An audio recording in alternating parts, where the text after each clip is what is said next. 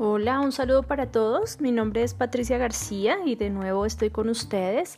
En esta oportunidad quiero compartir eh, un tema eh, muy interesante también relacionado con el marketing y tiene que ver con las decisiones de lanzamiento sobre nuevos productos, sobre todo enfocarnos en el lanzamiento de nuevos productos y eh, mirando algunos aspectos importantes. Recuerden pues que estamos muy muy pendientes de ayudar a todos estos microempresarios, a todos los emprendedores, a los empresarios que hoy en día se están eh, digamos que viendo de alguna manera mm, afectados por todo el tema eh, del COVID-19. sabemos que a nivel mundial Em, estamos em, pasando por una crisis económica y por una situación que definitivamente nos va a cambiar. Ya nos está cambiando la vida y no la va a cambiar aún más. Entonces, bueno, quiero compartir con ustedes mi conocimiento y en esta oportunidad vamos a hablar un poquito de eh, la función estratégica de las innovaciones, pues a partir de la innovación es que posiblemente podemos em, crear o lanzar nuevos productos y tener muchas ideas. Entonces, pues digamos que en este podcast, eh, en esta oportunidad voy a hablar eh, de esa función eh, estratégica, de algunos componentes de la innovación, de algunos aspectos que son muy, muy importantes dentro de la organización también para el desarrollo de un nuevo producto y luego pues nos centraremos más en... alguna en la generación de ideas hacia nuevos productos. Entonces bueno, iniciando pues las decisiones sobre nuevos productos pues son muy complejas, sabemos que pueden llegar a ser riesgosas, pero también de vital importancia pues para el desarrollo y la supervivencia de un negocio, de un emprendimiento o de una empresa que de pronto ya eh, actualmente esté organizada. Entonces, eh, de alguna manera la aceleración del cambio tecnológico pues ha reforzado esta importancia, ¿no? Y hoy más que nunca cuando eh, digamos que hemos sido llamados de una manera más estricta al uso de la tecnología, pues estamos viendo eh, que muchos ya se están eh, capacitando, están aprendiendo y bueno, que de pronto este podcast sea, eh, digamos que una herramienta también para que muchos de las personas que no tienen acceso a cierta educación específica o a cierta educación formal, pues puedan también aprender muchísimo, ¿no? Este es un conocimiento muy académico, muy profesional en el ámbito universitario. Les puedo compartir, eh, digamos que, surge de investigaciones muy profundas e importantes que se han hecho, eh, em, digamos que a nivel mundial y sobre todo en Estados Unidos. Por ejemplo, em, eh, hay, hay algunos autores que dicen que hacia eh, no sé, la década de los 90, de los años 2000, la porción de ventas derivadas pues de productos nuevos y mejorados, comercializados dentro, eh, digamos como dentro de esos mismos 5 años, en promedio pues era como de un 45%, pero que este porcentaje eh, ha venido cambiando de acuerdo pues al uso de la tecnología y ha venido cambiando y, y tiende a incrementarse muchísimo, muchísimo más. Entonces los nuevos productos también pues tienen un impacto decisivo en los beneficios de la empresa hay muchos estudios que hablan de la importancia del uso de la tecnología, inclusive de cómo se implementa la automatización también para desarrollar nuevas posibilidades, ¿cierto? Entonces, claro, hay mucho temor eh, de cómo la tecnología puede estar arrasando o puede estar supliendo algunos cargos o algunas labores o algunas funciones que hace el ser humano que nosotros podemos hacer. Sin embargo, yo eh, considero que no hay que tener temor al respecto que en la medida que nosotros nos vamos formando, en la medida que vamos aprendiendo, pues realmente eh, cuando nosotros hablamos de innovación o de creatividad, estamos eh, hablando también de una capacidad que tiene el ser humano, ¿cierto? esa capacidad no la tiene ni la automatización, ni lo tiene la tecnología, realmente somos nosotros los que hemos creado esa tecnología. Entonces, digamos que en ese sentido es importante tener muy claro que por más automatización que nosotros seamos capaces de crear para de pronto suplir ciertas eh, funciones, o ciertos, eh, digamos que oficios, siempre nosotros tenemos, vamos a tener la capacidad de desarrollar nuevas formas porque van a surgir también nuevas necesidades, nuevas demandas en la, en la sociedad. Entonces, eh, me voy a centrar un poquito aquí en los componentes de, pues, de una innovación. De acuerdo con eh, Barreire, un autor muy importante, una innovación puede subdividirse en algunos elementos. Uno es eh, la necesidad que debe ser satisfecha a una función y digamos que ser cumplida. El segundo es el concepto de un objeto o entidad para satisfacer esa necesidad. Y el tercero tiene que ver con los aportes compuestos de un grupo de conocimientos existentes, así como de materiales y tecnologías que permitan eh, su desarrollo, ¿cierto? Que permitan em, esta innovación, eh, el concepto y que, y que, digamos que empecemos a, dar luces y que el mercado eh, sea, pues, finalmente es el que siempre da la última palabra cuando hay una innovación, ¿no? Que es aceptado, que es demandado y que permite ventas importantes. Entonces, es ahí donde nosotros tenemos que mirar cómo la innovación impulsada por el mercado, digamos que en, comparación eh, con la eh, innovación impulsada por la tecnología, pues puede ser, eh, digamos que ese conocimiento puede ser una gran herramienta. Entonces es importante tener, tener muy claro la distinción entre la innovación impulsada por el mercado o sea, el resultado de una observación directa de las necesidades de ese mercado, o la que simplemente eh, a través del desarrollo en un laboratorio o por la tecnología se puede estar dando, ¿no? Entonces, eh, a partir de una investigación fundamental o de algunas oportunidades tecnológicas. Esta distinción, pues, es importantísima porque mm, estas innovaciones eh, implican diferentes estrategias de marketing. Entonces, el marketing estratégico reactivo de una innovación proveniente del mercado y también el marketing estratégico proactivo eh, que puede estar orientado más a la oferta de las innovaciones introducidas por la tecnología. Entonces, en una vamos a mirar la factibilidad y en la otra si existe una necesidad. O sea, vamos a mirar la factibilidad en la innovación que proviene del mercado. ¿Sí? O sea, que el mercado lo está demandando. Y otra, si existe una necesidad, pues con todas estas innovaciones que son introducidas por la tecnología. Entonces, las innovaciones que resultan de la investigación tecnológica son frecuentemente disruptivas, cumplen con unas necesidades que pues no están explícitamente eh, articuladas por compradores potenciales y se anticipan también a la demanda del mercado al ser creadas más por un marketing operativo, ¿no? Casi que se crean tendencias, casi que desde esos desarrollos podemos dar luces al mercado y decir, oiga, usted va a necesitar esto porque eh, realmente miren este desarrollo, eh, es innovador, es distinto, es disruptivo y eso hace que de alguna manera sea vital.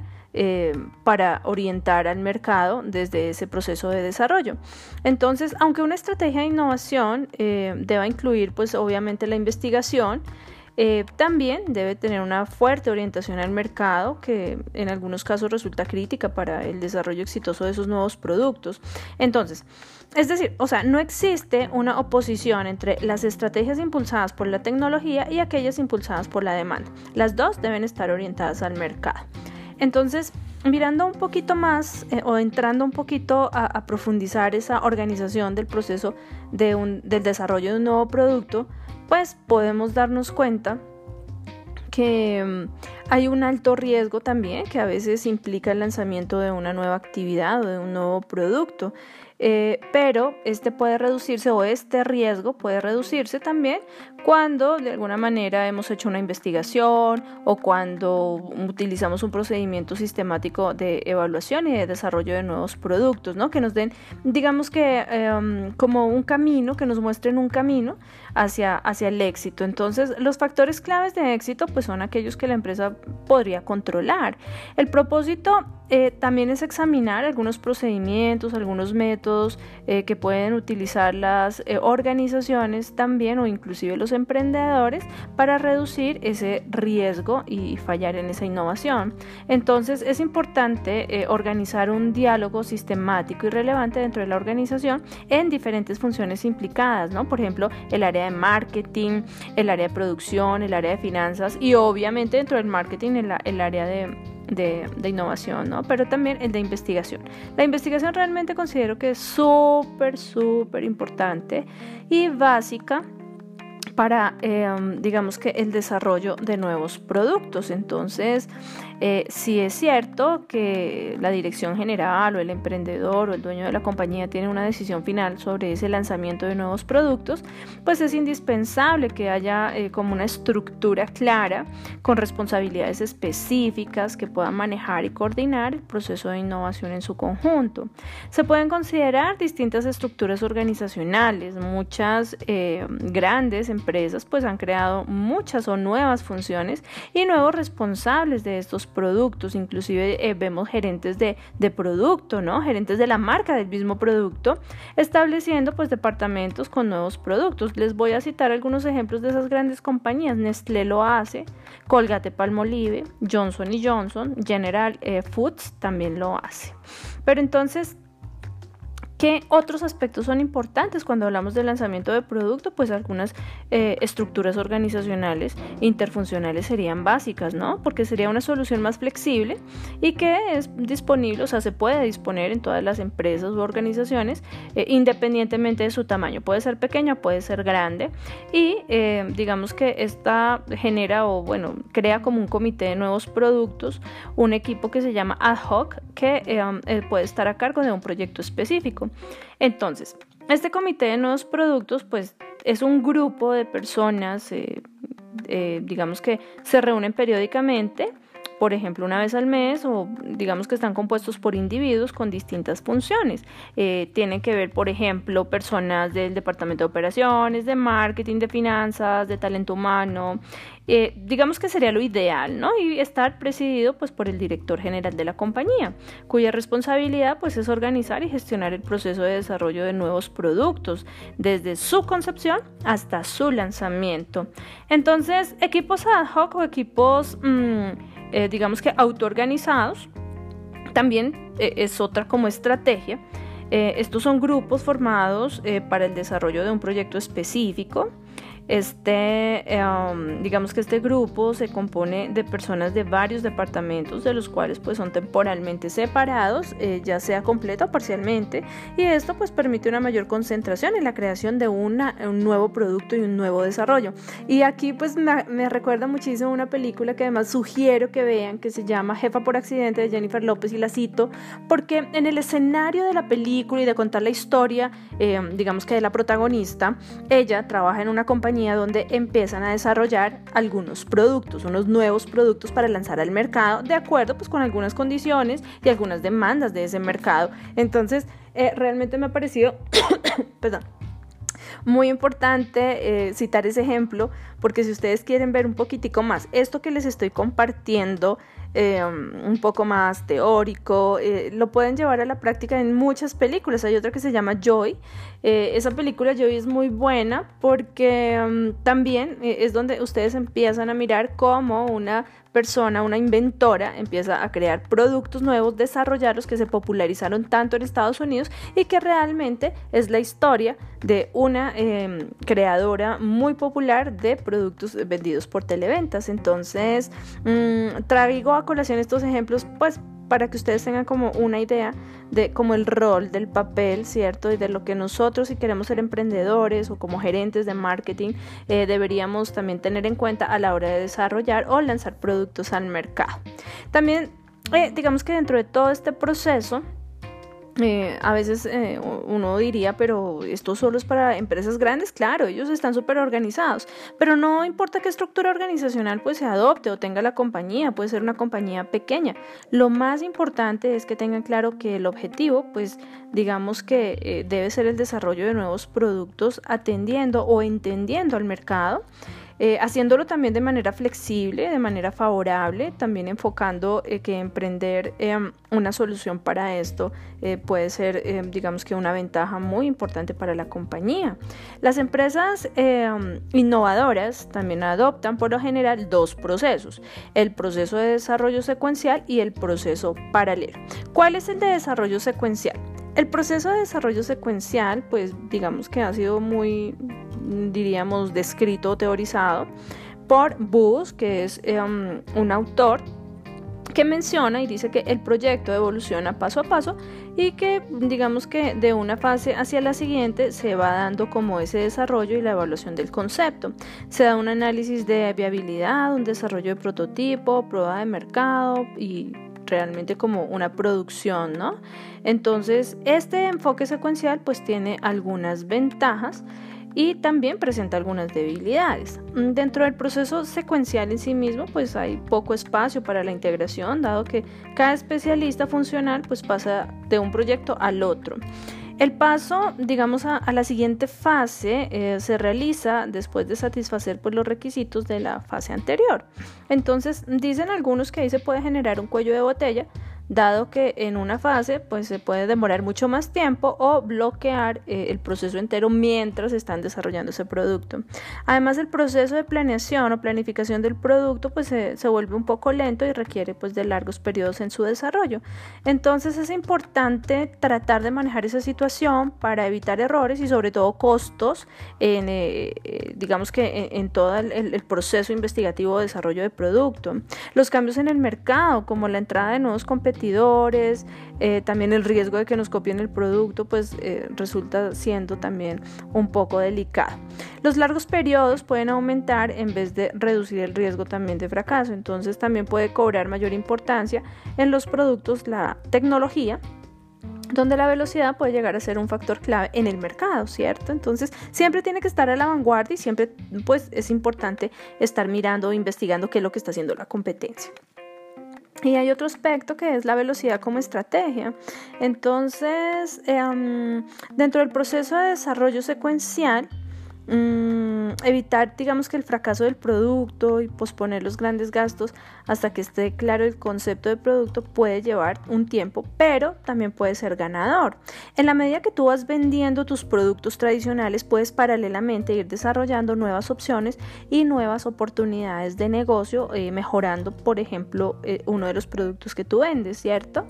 Entonces, mm, digamos que aquí también podemos ver unas ventajas competitivas importantes. Por ejemplo, eh, se ha comprobado que en la mayoría de las empresas resulta muy difícil alcanzar una ventaja competitiva que sea sustentable. La velocidad, digamos que mm, de desarrollo de productos tendría que ir mirando cómo ir reemplazando a otro producto, eh, como ya les mencionaba, ¿no? Tenemos que ser supervisionarios para los negocios de tal manera que podamos eh, ir, pensando en que la gente no se va a quedar toda la vida, entendiendo que el consumidor es eh, súper volitivo y que le gusta experimentar cosas nuevas y que seguramente la competencia también está desarrollando cosas nuevas. Evitar la necesidad de predecir el futuro, pues algunos piensan que las empresas acaban de mm, preparar un futuro que nunca llega sobre todo cuando nos movemos dentro de la incertidumbre, ¿no? Entonces, moverse rápidamente con el mercado, pues más que de pronto intentar adivinar en qué dirección se moverá, pues eh, tendríamos más que pensar en cómo nosotros podríamos ser flexibles ante eh, situaciones que de pronto no podamos controlar tan fácilmente. Existen también algunos beneficios eh, provenientes de esos nuevos productos. Las empresas, por ejemplo, sin un flujo continuo de nuevos productos, acaban por llegar al declive. Recuerden que los productos también tienen todo un ciclo de vida. Entonces, la evidencia y las investigaciones pues muestran que el beneficio proviene principalmente de los nuevos productos. Por eso tenemos que estar mirando cómo los vamos desarrollando. Eh, se empiezan a dar también con la tecnología algunos ciclos de vida más cortos. El crecimiento de largo plazo pues ha sido reemplazado por una serie de modas pasajeras, eh, algunas tendencias, ¿no? Y esas tendencias pues pueden hacer eh, que la empresa pues tenga que sacar su producto, su producto, perdón, su producto decaiga en el mercado pues antes de, que llegara por ejemplo a su popularidad o a su posicionamiento. Mm, la competencia en mercados de crecimiento pues digamos que también es un aspecto importante. Se suponía que los beneficios pues eran más altos en la fase de crecimiento del ciclo de vida del producto. Sin embargo, hoy la mayoría de los mercados en crecimiento pues están llenos de competidores y también eh, son muy muy competitivos. Mm, otro, otro punto importante que hay que tener en cuenta es la copia desenfrenada. Eh, los competidores a menudo les da por copiar las ideas, ¿cierto?, de nuevos productos en pruebas de mercado. Entonces hoy la prueba extensa pues resulta imposible, o sea, se tiene que lanzar el producto rápidamente, ya que no podemos darnos el lujo de que empiecen a surgir las imitaciones, ¿no? Que por lo menos nosotros nos hayamos posicionado en el mercado para mm, eh, ganar como un espacio, ¿cierto? Entonces, un creciente número de nuevos productos deben competir por un espacio en góndola en los supermercados o en un anaquel ¿cierto? Esto significa que las empresas eh, um, deberían, digamos que llevar o llegar rápidamente a ese mercado o arriesgarse pues a, perder muchas veces esos puntos de venta, ¿no? Recuerden que estamos hablando de competencia, estamos hablando como de la guerra del marketing, ¿no? Y en los negocios, pues el que, el que se demora mucho pensando, pues ahí sí como dicen, pierde. Entonces es importantísimo de verdad fomentar el sentido de creatividad, la experimentación, una estrategia que se mueve pues rápidamente, una cultura pues de hacer, de intentar, eh, de crear. Eh, que no se queda como en la burocracia, en el papeleo, en los permisos, pues muchas veces tiene más éxito. El proceso de desarrollo, digamos que en paralelo, trata también de tomar lo mejor de dos mundos eh, y combinar el análisis sistemático con la velocidad o el producto que nosotros ya tenemos en el mercado, en el mercado con uno que seguramente va a arrasar precisamente porque es la mejora de ese producto. Eh, cuando hablamos de desarrollo de productos, eh, como mencionaba anteriormente, es importantísimo hablar de generación de ideas de nuevos productos, porque es ahí donde a veces hay como como dificultades, ¿no? Como, como que las personas se quedan con lo tradicional, como que no se dan cuenta que, que eh, nosotros tenemos el talento para crear nuevas ideas, pero pues que sí es necesario tener conocimiento y además investigar. Entonces, eh, naturalmente, pues el desarrollo eh, para la innovación comienza con la búsqueda de ideas, de mirar qué nuevos productos pueden ser demandados en el mercado, eh, también tratar de que la dirección de las organizaciones o de las empresas, eh, digamos que se guíen por una estrategia de desarrollo, ¿no? Eh, algunas empresas adoptan un enfoque a veces empírico para resolver ese problema, confiando de pronto en algún brainstorming o en algunas ideas espontáneas no sé, pero digamos que la tasa de mortalidad de esas ideas es muy alta porque lo más importante no es pensar qué es lo que yo quiero darle al mercado, sino también que mm, hay que mirar que el mercado nos dé pistas, que nos dé luces, que investiguemos y generalmente las ideas, especialmente las, las mejores, las buenas, no ocurren en sí mismas, se necesita de una organización, de una estimulación también para generarlas. Una empresa puede utilizar muchos, muchos métodos para recoger ideas y estos métodos pues tratan también de anticiparse a esos cambios en las necesidades. Entonces no simplemente a responder pues las demandas del mercado, sino que digamos que con la lógica y con el movimiento económico que se está dando pues es importante tener en cuenta que eh, tenemos que estar muy muy a la vanguardia. Una idea creativa pues no es otra cosa que una combinación también inesperada de, otros conceptos que ya existen, ¿no? Entonces eh, tenemos que tener clara que, o claro mejor que la creatividad es un ejercicio intelectual de vincular información, eh, digamos que eh, de una manera impredecible para producir una nueva combinación. Es, es, la manera de mostrar cosas como nunca se le ha ocurrido a otra persona, ¿sí? Que sorprenda, eso es importante. Los métodos de generación de ideas, pues también se pueden agrupar en muchas categorías. Hay algunos eh, autores que hablan de métodos de análisis funcionales que permiten analizar productos con el objetivo de identificar mejoras. Otros dicen que mm, hay unos eh, métodos para entrevistar también a los clientes, hacer unos focus group, ya sea de manera directa o indirecta, también para detectar algunas necesidades que no son satisfechas, porque además los mismos eh, consumidores también nos dan como ideas, ¿no? A esos problemas que ellos están teniendo a la hora de experimentar o de utilizar los productos. Entonces, estos aspectos son súper importantes. Eh, manejar en la empresa grupos creativos, así sean pequeñitos, pequeñitos o así sean pequeñitas las empresas, sirve. Entonces, los métodos para estimular la creatividad, pues pueden agruparse en muchas categorías, ¿no? Hay algunos métodos que son más estructurados, eh, otros desestructurados, pero se basan más en la imaginación, en la intuición, en tratar de utilizar la inteligencia, el intelecto. Miren, para ser creativos es importantísimo tener una cultura y un conocimiento grande, leer mucho, Em, digamos que estar enterados de, los últimos avances, leer de toda la literatura, ir a eventos, hacer relaciones sociales, conocer a la gente, el comportamiento de la gente, porque en algún momento de esos aparece la idea genial.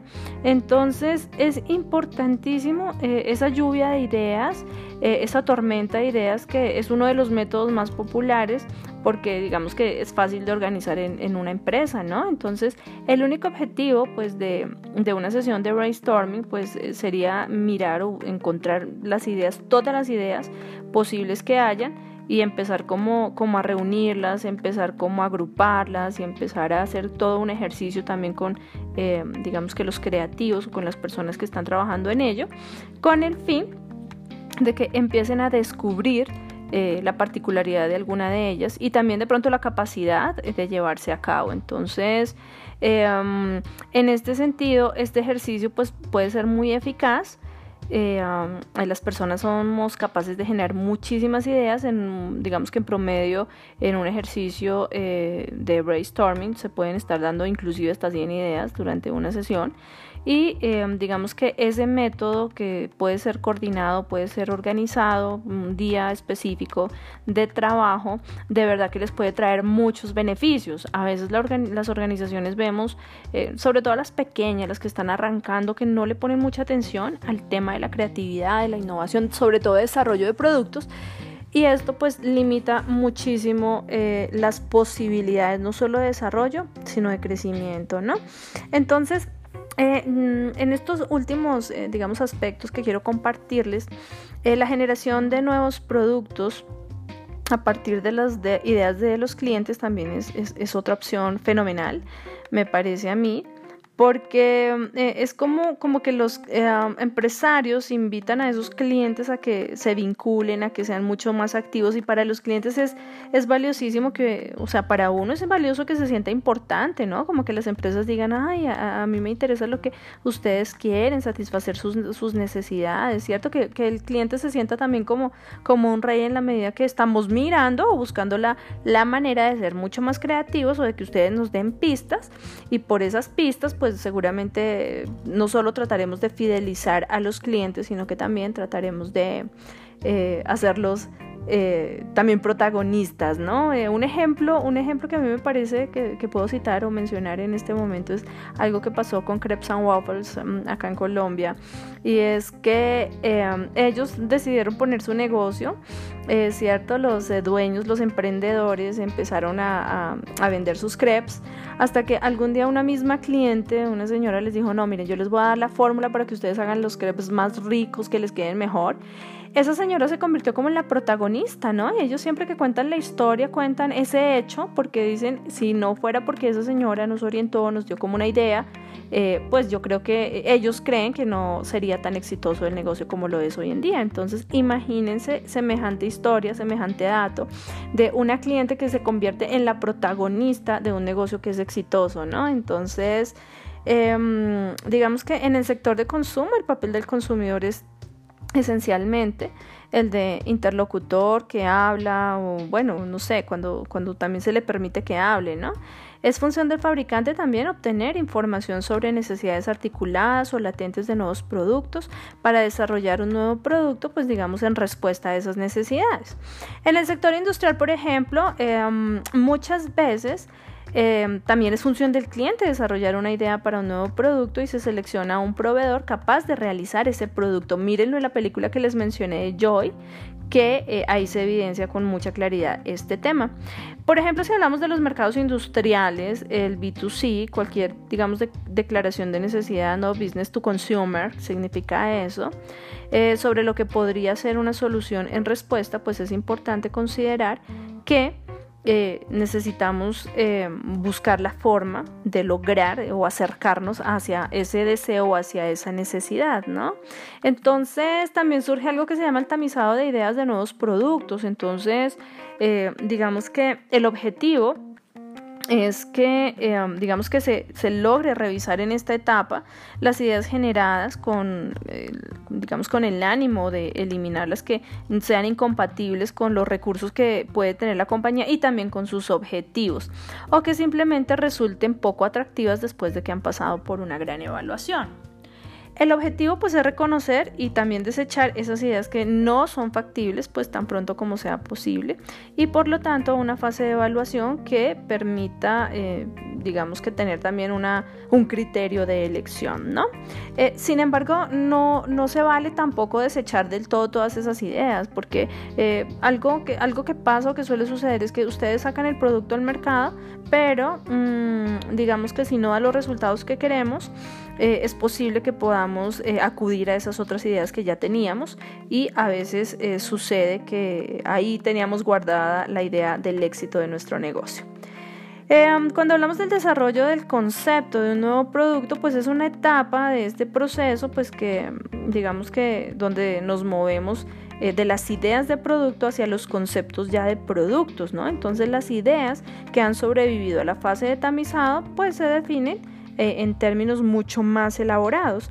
Entonces, del el desarrollo del concepto de producto, entonces se da un concepto de producto eh, donde nosotros lo entendemos como una descripción escrita de esas características eh, o de esos atributos físicos también que pueden ser percibidas o, o digamos que genera el producto y que eh, también tiene como unos beneficios o una promesa para, eh, digamos, el grupo objetivo, ¿no? Para los potenciales compradores. Entonces, más que una descripción tecnológica del producto, es importante entender los beneficios que va a obtener el cliente potencial a la hora, pues, de consumir o de utilizar el producto. Ahí, digamos que dentro de todas estas tendencias también surge una que es el diseño de un producto verde porque cuando hablamos del marketing 3.0, que digamos que estamos hoy en día desarrollándolo fuertemente, se habla de que la sensibilidad pues hacia el entorno pues es hoy una obligación para el éxito de los negocios, ¿no? De nuestro planeta. Eh, la empresa responsable debe valorar la implicación ambiental de un nuevo producto, no solo en la fase de desarrollo del concepto, sino también en cada etapa del ciclo de vida del producto. Entonces, casi que como dicen algunos autores, de la cuna a la tumba como digamos que ya lo hemos visto, hay muchísimas oportunidades de perfeccionar los productos existentes y desarrollar también nuevos productos. Entonces, adoptar un concepto verde de producto verde le permite a la empresa eh, no solo tener éxito también, sino que la empresa sea muy cuidadosa de, probar realmente en términos científicos pues esa relación con el ciclo de vida del producto en su totalidad, ¿no? No siempre que sea solo una etiqueta promocional, sino que en, en el momento en que vayan a investigar pues sea una realidad, ¿no? Entonces esto sí podría tener un gran impacto, pero que sea un impacto positivo, ecológico, eh, sobre todo por las materias primas que se utilizan y también eh, lo que, todo lo que tiene que ver con la integralidad del producto.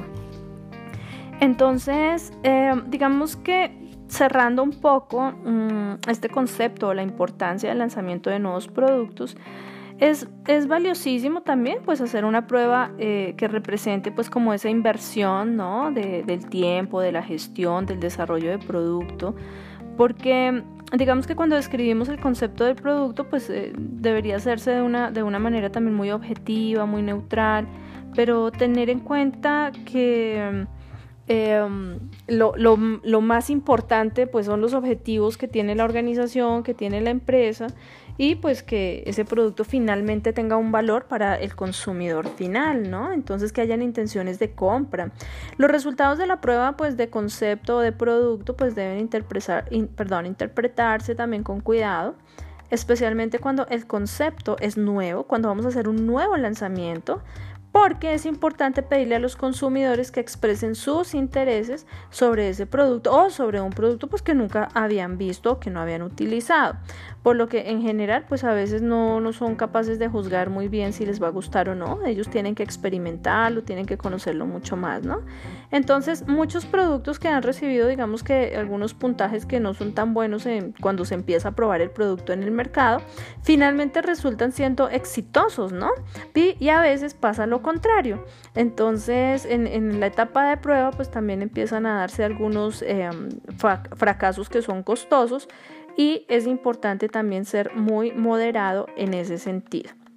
Entonces, cuando vamos a hacer una prueba de concepto, mm, cierro este podcast eh, casi que mm, eh, eh, invitándolos a que hagan unas, unas preguntas claves, por ejemplo, en una prueba de concepto que podrían ser si los beneficios son claros y creíbles para el consumidor, si el consumidor considera que el producto soluciona un problema o satisface una necesidad, satisfacen otros productos con frecuencia esta necesidad resulta razonable eh, el precio en relación con el valor que ofrece el producto.